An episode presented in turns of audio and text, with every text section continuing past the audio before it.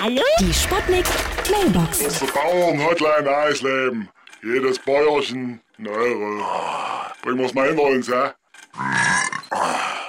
Oh ja, der war gut. Der kam richtig von unten. So, ein Euro, ja? Ah, Herrlich. So, machen wir noch einen. Moment. Da war doch eben ein Furz dabei.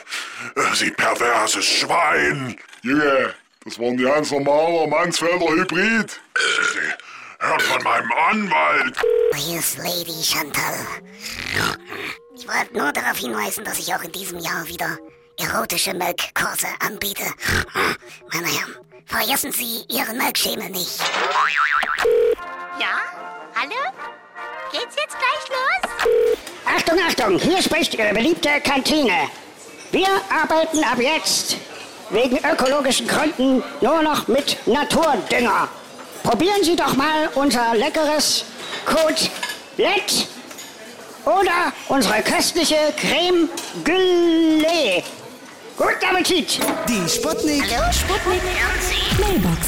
Jeden Morgen 20 nach 6 und 20 nach 8 bei Sputnik Tag und Wach. Und immer als Podcast auf sputnik.de.